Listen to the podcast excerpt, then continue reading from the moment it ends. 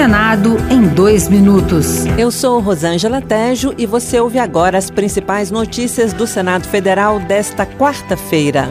Um projeto sob análise do Senado, de autoria do senador Alessandro Vieira, do PSDB sergipano, estabelece regras para que aplicativos, produtos e serviços digitais considerem o melhor interesse de crianças e adolescentes desde a sua concepção. Sobre jogos eletrônicos, a proposta proíbe os que forem considerados jogos de azar.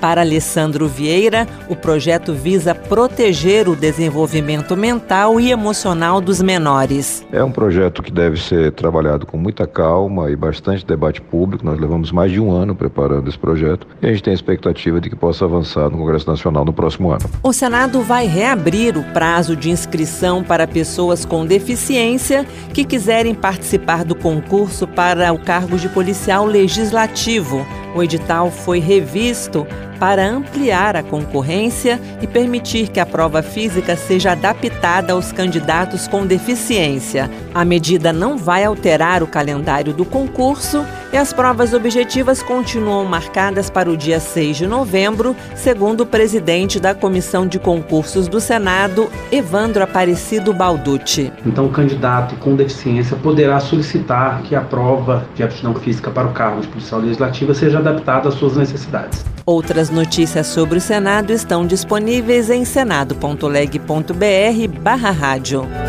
Senado em dois minutos. Uma produção Rádio Senado.